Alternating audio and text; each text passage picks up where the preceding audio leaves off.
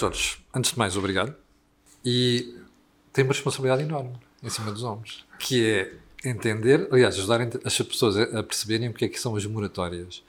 O que é que aconteceu com as moratórias? O que é que vai suceder com as moratórias? É o grande jargão dos últimos tempos. Primeira questão, vamos explicar às pessoas o que é que são propriamente moratórias. Uh, bom dia, Camilo, obrigado pela, pelo convite. Obrigado. Um, bom, moratórias, uma moratória sobre um contrato de crédito é uma suspensão uh, temporária do pagamento de ou de capital ou de capital e juros e, portanto, e, e esse montante não pago durante esse período normal do contrato é adiado, no fundo, e é pago mais tarde uh, pelo cliente na duração do mesmo contrato de crédito. E pode haver moratória de juros e do capital. As duas coisas. Uh, certo. É muito raro haver uma moratória de juros Sim. e capital. Gerou alguma preocupação na banca pelo facto de uma pessoa não ter qualquer tipo de encargo. O mais habitual é haver uma moratória só de capital, mas pode de facto haver as duas e no... O que piora a situação, não é? É, exatamente, porque é mais difícil. Eh, primeiro, são mais custos financeiros para o cliente, porque ao não pagar juros, eu vou capitalizar juros, que é uma coisa que em banca até os sistemas não estão preparados para esse conceito, que é um conceito estranho.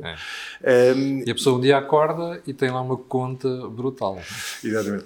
Um, não, não tem naquele dia, mas lá está, uma pessoa habituar-se a ter custo zero com o empréstimo normalmente não é, não é saudável eh, para as pessoas conseguirem organizar. Isso é uma mensagem crucial para passar para as pessoas. É.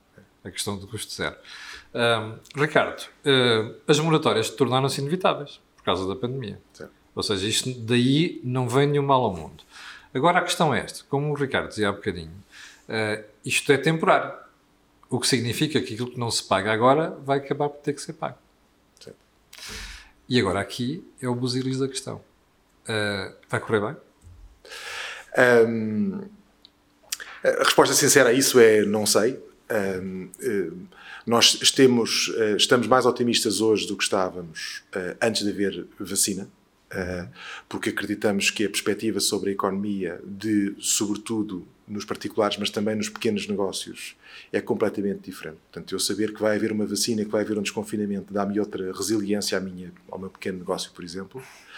Um, nós tivemos já uma grande saída de moratórias, as chamadas moratórias APB ou as moratórias privadas, agora no as final privadas, de março. terminavam no final de março. Exatamente. E, portanto, isso deu-nos uma perspectiva do que é que vai ser o setembro.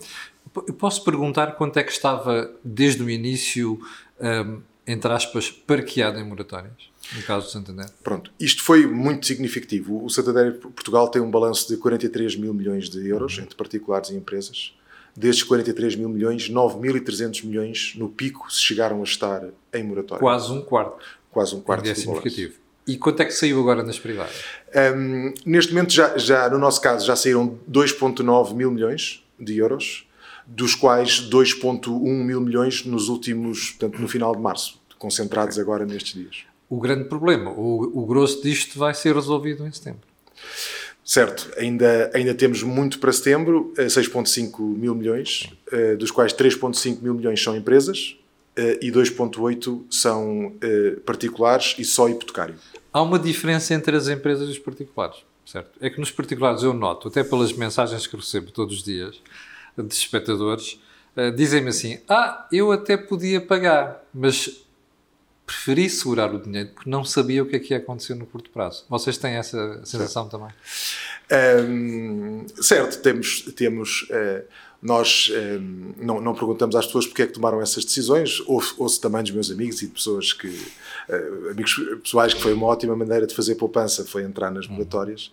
Do que nós vemos nas análises preditivas que fazemos e da transacionalidade das contas é que, de facto, a grande maioria dos particulares e, e, também a maioria das empresas que está em moratória está a acumular liquidez e, portanto, não precisaria dessa moratória.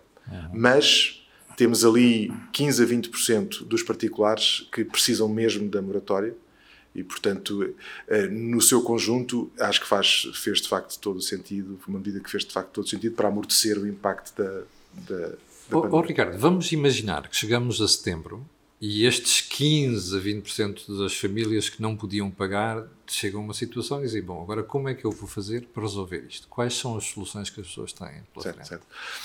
Um, as soluções. Isto uh, vale para empresas e para particulares. Exatamente. É para os dois. Exatamente, exatamente. Portanto, existem soluções na, na, na legislação já há, há, há vários anos, há uma legislação chamada pari per si, uhum. portanto, que basicamente cada banco tem que ter um plano de ação para prevenir a entrada em, em incumprimento. E, portanto, nós vamos sempre arranjar soluções para os particulares ou para os negócios que não, consigam, não consigam fazer face às suas responsabilidades no imediato. E, que, e que, que soluções é que podem ser? Pronto, as soluções normalmente eh, passam sempre quando eu tenho ali uma, uma redução temporária da minha liquidez, ou não tenho condições porque fiquei sem emprego, uhum. porque sou profissional liberal ou, ou, ou, e tenho muito menos atividade, ou trabalho num restaurante e deixo de ter as minhas gorjetas, por exemplo, que era uma parte importante do meu rendimento. As soluções passam sempre por carência, Portanto, carência normalmente da parte de capital, ou total ou parcial da parte de capital, e portanto reduzo a minha prestação mensal que eu tenho que pagar pelos meus empréstimos. Em alguns casos mais complicados, em que as pessoas também têm outro tipo de exposição, como um cartão de crédito ou como um crédito pessoal, muitas vezes pode-se eh, ter aqui soluções em de aumentar a maturidade da dívida. E eu pegar no meu cartão de crédito, tem uma maturidade ali de muito curto prazo, mais o meu crédito pessoal e fazer um segundo empréstimo, uma segunda hipoteca sobre a minha casa, por exemplo, e pagar esses montantes em 5 ou em 10 ou até em 15 anos, dando mais. E pode haver, porque uma vez que o grosso dos empréstimos tem a ver com a habitação, essencialmente, pode haver extensão das maturidades também para a habitação, para o crédito à habitação? É, pode haver, pode haver. Ou seja, eu, eu aí acho que foi bem pensada a sessão de moratórias. A própria moratória também implica uma, uma extensão do prazo Exato. E eu, eu, quando estou a falar deste tipo de créditos de, de saneamento, uh, o próprio Banco de Portugal permite que eu ultrapasse ali alguns limites em termos da idade do, uh, do titular do no final do empréstimo, Sim. que não posso ultrapassar em crédito comercial. Não é?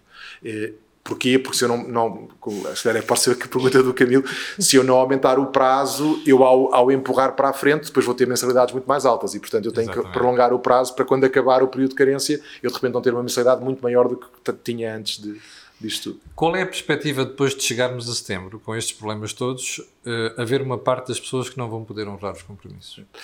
Um, pronto, nós estamos a usar estas saídas de março para, para, para aprender e para, para testar Sim. tudo alguma tecnologia nova que desenvolvemos em termos de ser, perceber melhor as soluções competitivas. Nós, não, neste momento, não acreditamos num cenário uh, uh, muito uh, apocalíptico, não é? Ou seja, o que nós estamos a ver é uma economia a várias velocidades. Portanto, vai haver ali uma porcentagem de pessoas com dificuldades. Eh, o facto disto não ser generalizado em toda a, outra, a economia é um bom sinal. É um bom sinal. Vai ajudar a, as, a, as pessoas que trabalham em profissões ou em empresas que foram mais afetadas a recuperarem, não é? Portanto, isto não é, é uma crise completamente diferente da crise de 2012 eh, e, portanto, eh, esperamos algumas dificuldades, seguimos com muita atenção eh, mas não estamos à espera neste momento de um cenário apocalíptico em que há muito incumprimento Sim. e que há muita dificuldade. No caso das empresas, como referi há bocadinho, eh, aqui é preciso mais atenção, porque há setores que estão a correr muito bem, mas há outros setores que, onde a paragem foi quase total. Sim. O turismo é uma delas, a restauração também. Um, é aqui onde poderemos ter maior mortalidade de empresas e até sinistralidade no crédito. Um, não vou, não vou esconder que é o segmento que nos preocupa mais. Uh, o, o Banco Santander, ainda por cima, com a, com a aquisição do, de, com as aquisições que fez nos últimos anos, tem uma carteira de negócios uh, mais importante. É um segmento muito interessante, mas é um segmento, de facto, onde, onde nos preocupa mais. Um, o, que é que nós, o que é que nós vemos? Vemos que o tema da vacina foi muito importante porque uh, as pessoas acreditam que vale a pena fazer ainda mais um esforço. Aliás, notou-se logo, não é? A partir do momento em que apareceram as notícias de que poderemos antecipar a imunidade do grupo, foi logo um disparo de reservas. É, é? Exatamente. E para o turismo isto é crucial. Exatamente, exatamente. E portanto vai ser muito uma perspectiva de perceber junto dos clientes os objetivos que eles têm e também a, a força e a resiliência que têm para levar o negócio para a frente, não é?